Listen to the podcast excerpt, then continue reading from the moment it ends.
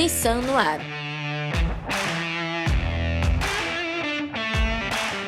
Olha, se você associa as picapes somente ao consumidor que usa esses modelos para trabalho na cidade e principalmente no campo, ó, já pode parar por aí, viu? Os últimos anos mostraram uma diversificação no perfil desses consumidores.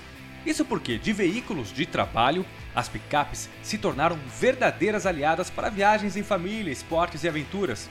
No caso da Nissan, por exemplo, conforto, segurança e tecnologia juntas criam uma experiência de direção inovadora Quer saber como? Então fique com a gente que hoje vamos saber tudo sobre o mundo das picapes.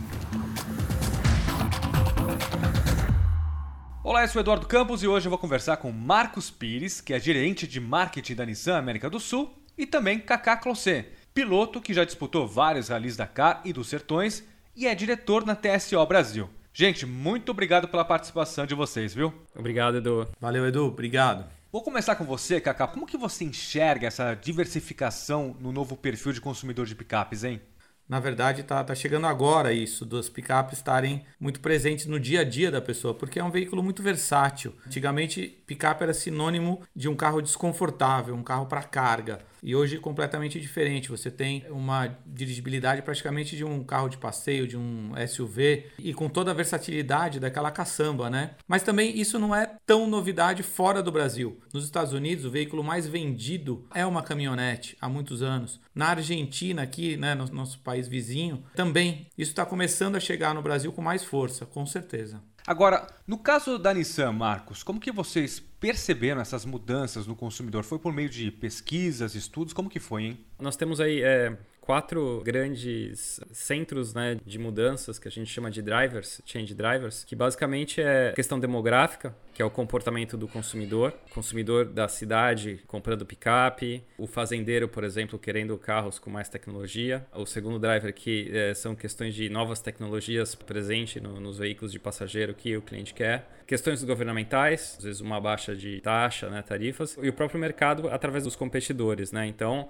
quanto mais picape você tem, significa que realmente é, os clientes eles estão mudando de um segmento para o outro. Né? Então, quando a gente monitora esses quatro change drivers, nós conseguimos montar um veículo é, pronto para entrar no mercado de acordo com o que o cliente necessita. O motorista vai passar mais tempo no veículo, já que agora, como vocês falaram, né, além do trabalho, também faz parte do lazer. No meu entender, conforto é fundamental, né?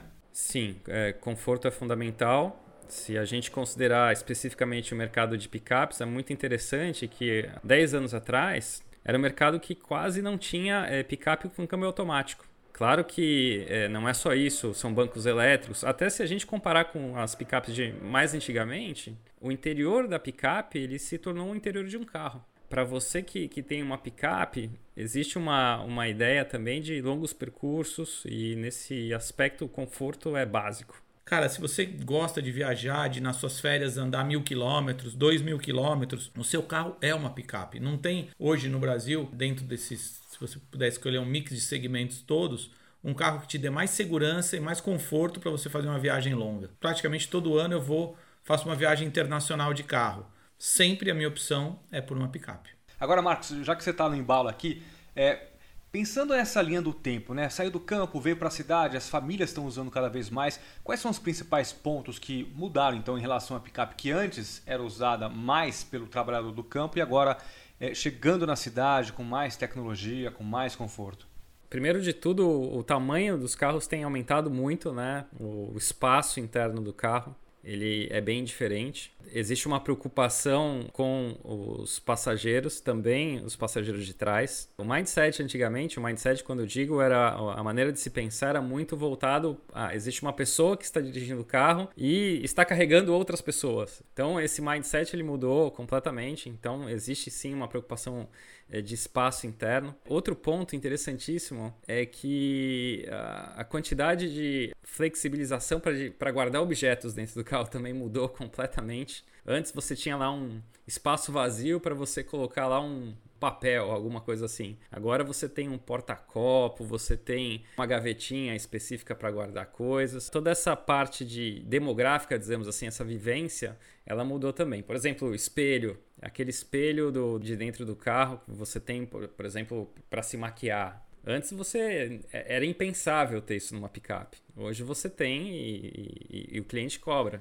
Tanto é porque a gente tem mulheres dirigindo também. Completando essa parte de conforto interno, essa mudança de vivência, dizemos assim, aí a gente tem tecnologia, é para o cliente que usa celular, que está conectado. Antes o cliente ele não era, não tinha essa preocupação, até porque não existia celular também, né? Então o carro ele ganhou tamanho, ganhou tecnologia. O cliente ele também agora leva a família. Você leva um bebê na parte de trás do carro. Então você tem que ter uma preocupação com a estabilidade do carro, com a segurança. De uma certa forma, tudo foi adaptado para essa nova realidade. Né? Esses são alguns exemplos. Agora, Kaká, você acha que essa, essa tendência do motorista ter carro como um, um aliado, tanto para o trabalho quanto para o lazer, é algo que está bem mais forte agora?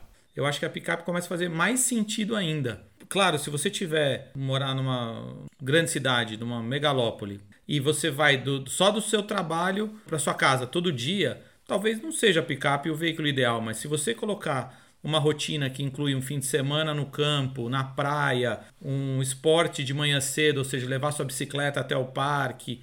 Então, ela tem grandes atributos e isso reflete na, no market share delas, né, das picapes como um todo no Brasil crescendo, ou seja, o mercado de picapes crescendo. Porque antes você falava em picape, era aquela coisa que vinha na imagem, trabalhador do campo usando para bater e morria ali.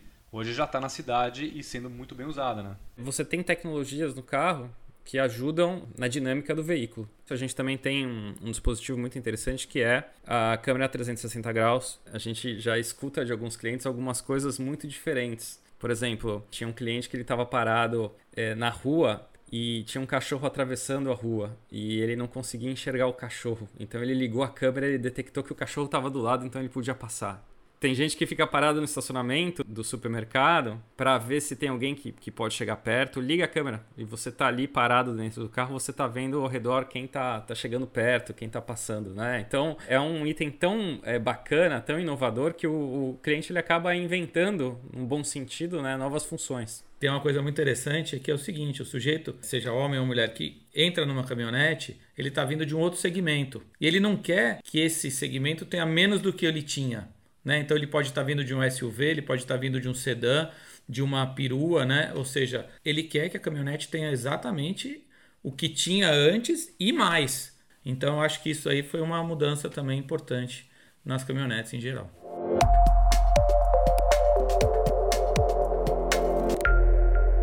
Esse é o podcast da Nissan e para quem não sabe, o Kaká já foi bicampeão do Rally dos Sertões, participou aí do Rally Paris-Dakar, considerado o mais perigoso do mundo por especialistas. Agora conta pra gente, Kaká, como que começou, você começou nessa paixão nesse mundo, hein? A minha vida começou com bicicross, eu sempre gostei muito de terra, de poeira, né? De, acho que esse daí é, é o meu vício, né? E aí parti pro rally, negócio do destino mesmo, assim, eu tava vendo um jornal, um primo meu também, a gente na época de faculdade, e a gente leu uma matéria escrito venha fazer parte do Rally Transandino. A gente não sabia nem muito bem o que era rally, muito menos onde era o transandino, né? O que, que era os mais ou menos, a gente tinha uma ideia. Mas a gente achou linda essa história. É, juntamos, ele vendeu o carro que ele tinha, eu vendi a moto que eu tinha, que eram os nossos veículos para ir para a faculdade. E fomos fazer esse rally. E depois não paramos mais. Assim, eu tenho fazer áreas de humanas, ele foi ser médico, então ele teve que parar para poder estudar. Eu não eu continuei fazendo a faculdade, rally, e aí cheguei a ser campeão brasileiro de rally de velocidade. E depois, em 96, migrei para o Rally Cross Country, que são esses rallies feitos com caminhonetes, com picape, que é o Rally dos Sertões, o, o Rally Dakar, né? É, antes o Paris Dakar, eu tive a oportunidade de vencer o Rally dos Sertões duas vezes e o Dakar de participar ainda quando era Paris Dakar. E tem uma história muito boa que tem tudo a ver com a Nissan. No modelo antigo ainda, da picape da Nissan, aqui no Brasil, eles estavam desenvolvendo o carro para ser fabricado aqui. E aí a engenharia me propôs fazer um Rally dos Sertões só como teste, para ver se o carro, se ele aguentava mesmo o tranco. E eu topei, obviamente. A gente foi com um objetivo, que era um objetivo de mostrar a confiança no produto aqui no Brasil, né? Um parênteses rapidinho. Estava nesse ano participando, correndo pela Nissan, então eu tive acesso a esse material de uma concorrência mundial para fornecer carros para a ONU. E o carro tinha que aguentar cair de helicóptero, sei lá o que, um monte de coisa. E a Nissan é, passou com a melhor nota. É uma tradição muito grande e a gente fez esse Rally dos Sertões com a picape sem trocar nenhuma peça. Normalmente, todo fim do dia, a gente troca o carro inteiro. Isso foi muito legal, a gente ainda conseguiu terminar em terceiro na categoria. Obviamente não deu para acelerar tudo, porque eu tinha que cuidar um pouco do equipamento, né? A gente não podia arriscar nada, a gente não tinha peça de reposição e foi muito legal. É uma das aquelas histórias que eu guardo com muito carinho. E Kaká, eu queria, eu tava curioso para saber também. Você é, tá falando pra gente aqui da, da parte de competição, mas eu queria saber também, eu imagino que por trás disso tem toda uma organização para você chegar até lá como realizar um projeto, porque fico pensando aqui, ah, Marcos, vá até, até Paris eh, disputar um, um rally. Eu não saberia nem por onde é, começar. Qualquer projeto grande de, de travessia, de tudo, eu tenho um recorde do Guinness também, de Ushuaia até o Alasca, em 18 dias. Tem algumas outras viagens grandes aí, mas todas elas têm uma coisa de principal, né? Que é o planejamento. Não, não dá para você fazer nada sem ter um bom planejamento. E vou te falar, é tanto trabalho, mas você, naquele pique de fazer o, o projeto, é, exportação de carro, de corrida, receber o carro no aeroporto em Paris e transportar ele até não sei aonde.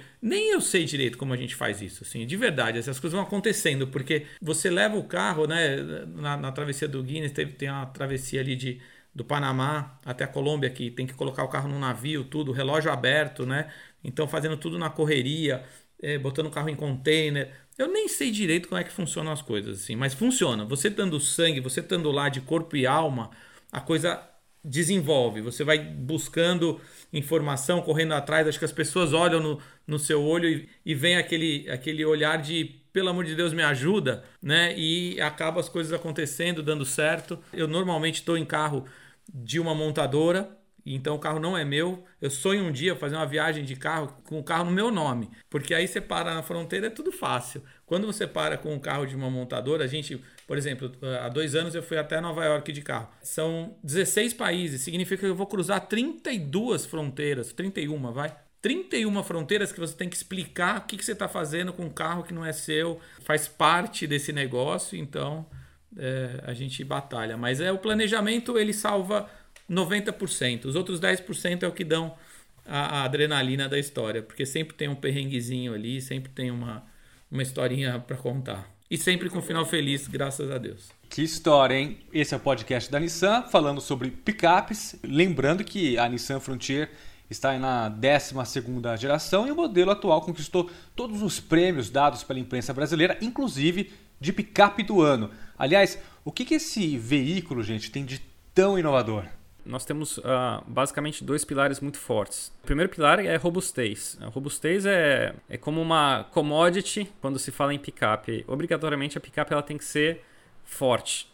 E nesse aspecto, a picape ela traz um chassi reforçado, ela tem sete barras transversais, o que deixa uma estrutura bem rígida. Isso ajuda muito na dinâmica do veículo, principalmente no fora de estrada. Ela tem um motor biturbo, e a grande vantagem do biturbo é que ele disponibiliza todo o torque possível em baixa rotação, então toda a força do carro vai chegar muito rápido no seu pé, isso é muito interessante. Além disso, é, também um conjunto é, é feito com a transmissão é, super interessante com rápidas respostas. Tudo isso com uma suspensão inédita que ela se chama é, Multilink, inédita que eu digo no, no, no subsegmento de picapes médias. E a grande vantagem é estabilidade, ela consegue trabalhar com toda a capacidade de carga disponível e a manutenção dela é teoricamente melhor do que uma feixe de, de feixe de mola, porque ela é mais rápida de se trocar e ela é tão durável quanto. Com relação à tecnologia, o, a gente tem uma série de itens como multimídia com CarPlay, Android Auto,